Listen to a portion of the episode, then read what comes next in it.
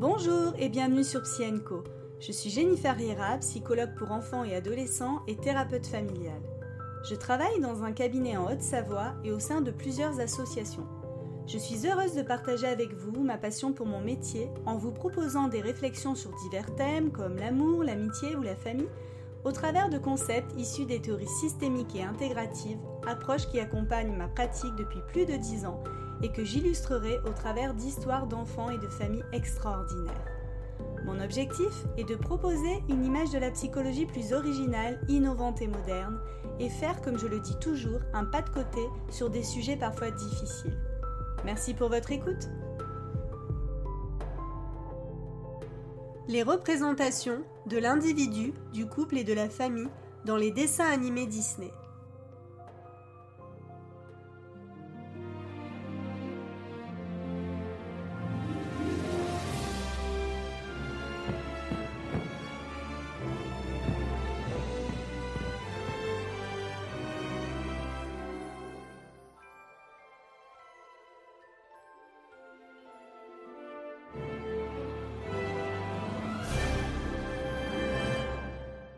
Bonjour à tous, bienvenue dans ce tout nouvel épisode.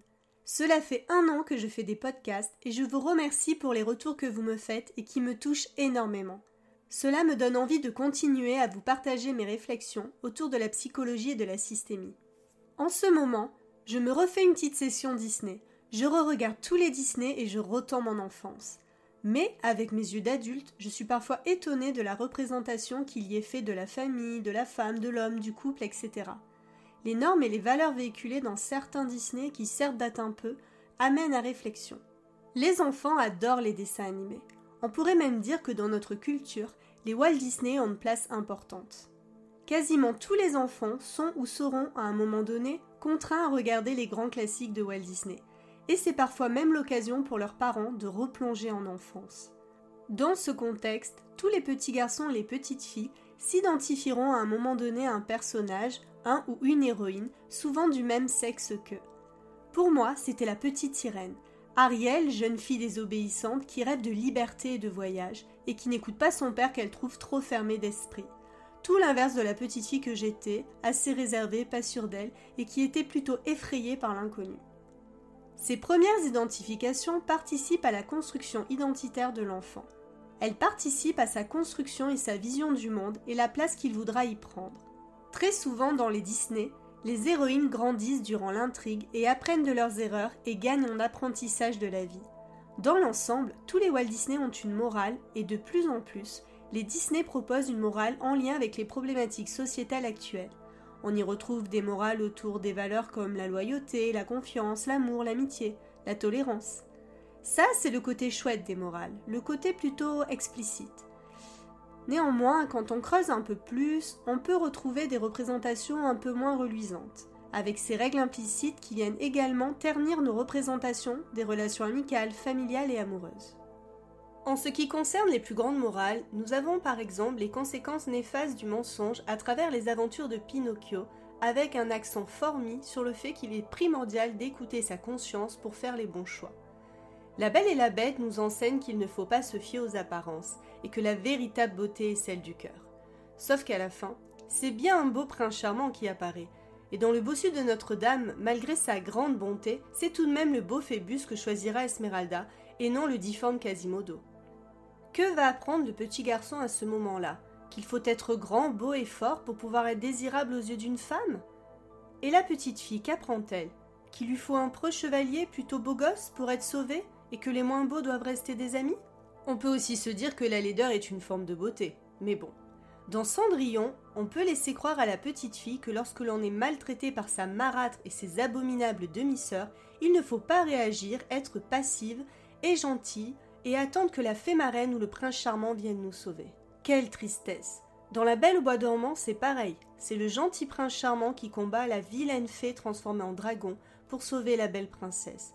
Et ne parlons pas des trois bonnes fées qui donnent des dons de beauté et de gentillesse à la naissance de celle-ci, comme si c'étaient les qualités essentielles pour être une bonne petite femme et réussir dans la vie. Et on en parle de Blanche-Neige qui est si naïve qu'elle se tape tout le ménage et la vaisselle des sept nains qui, les pauvres, sont trop pris par le travail pour daigner se laver et s'occuper de leur petite maison. Alors bien sûr, ces dessins animés sont un peu d'une autre époque, je le sais bien, mais les petites filles continuent de les regarder, et l'air de rien, dans de nombreux Disney, on apprend aux petites filles comment devenir de gentilles femmes belles et passives, et aux petits garçons comment il faut devenir un bel homme viril et courageux. Nous verrons plus tard que par bonheur cela évolue, et c'est tant mieux.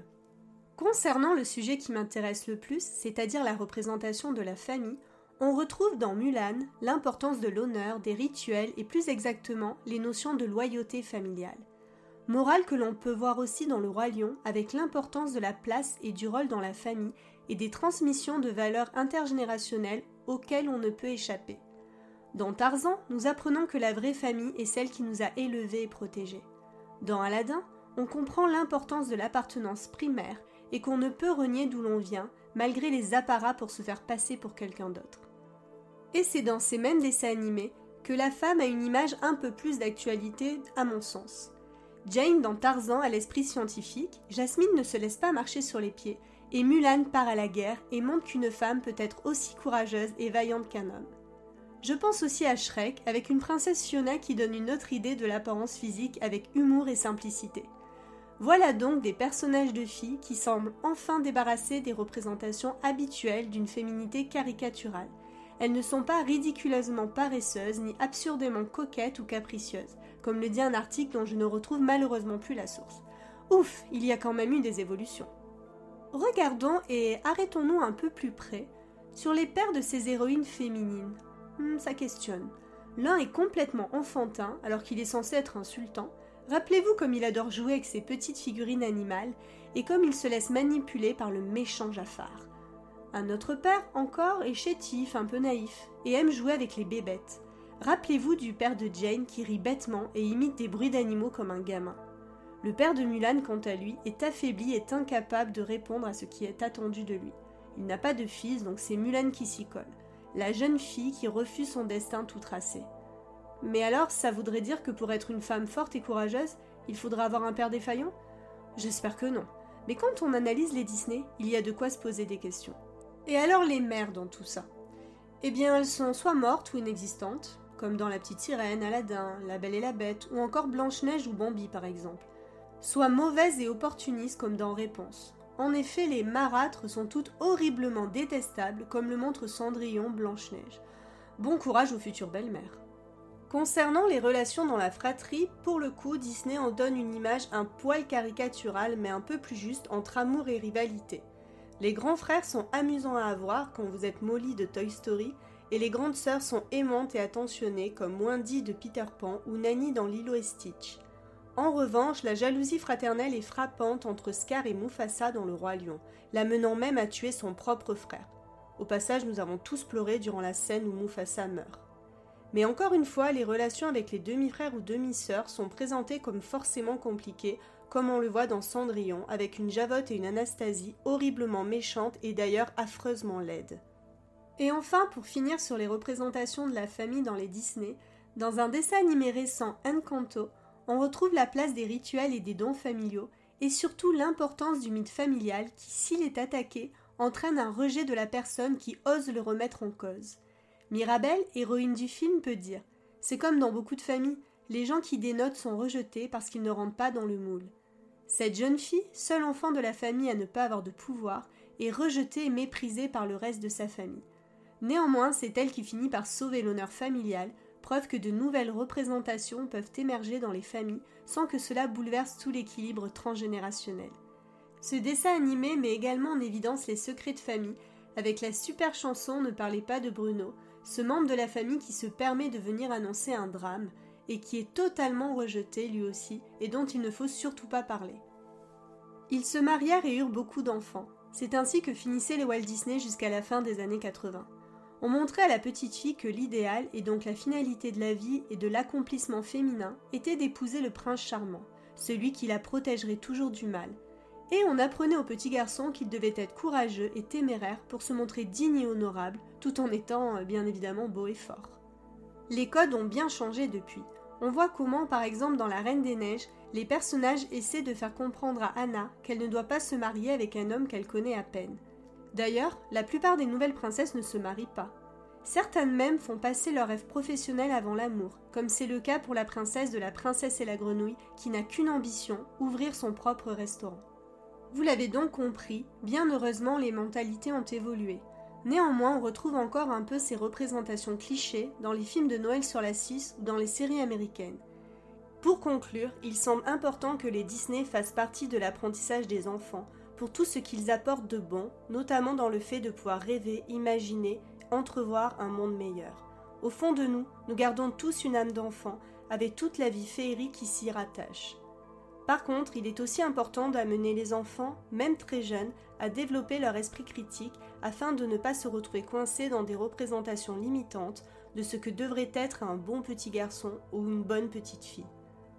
Aujourd'hui, en effet, il ne suffit plus de se marier et d'avoir beaucoup d'enfants pour être heureux. Les garçons n'ont plus à être grands et forts pour protéger les femmes, et les femmes ont encore moins besoin d'être belles et gentilles pour trouver leur prince charmant.